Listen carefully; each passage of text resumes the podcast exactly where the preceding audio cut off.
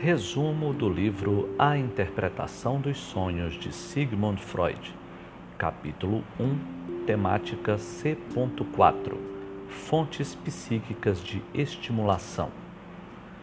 O enigma da formação dos sonhos pode ser solucionado pela revelação de uma fonte psíquica de estimulação.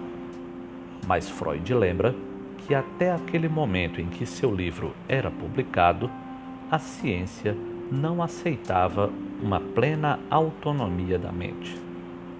No próximo episódio, capítulo 1, temática D.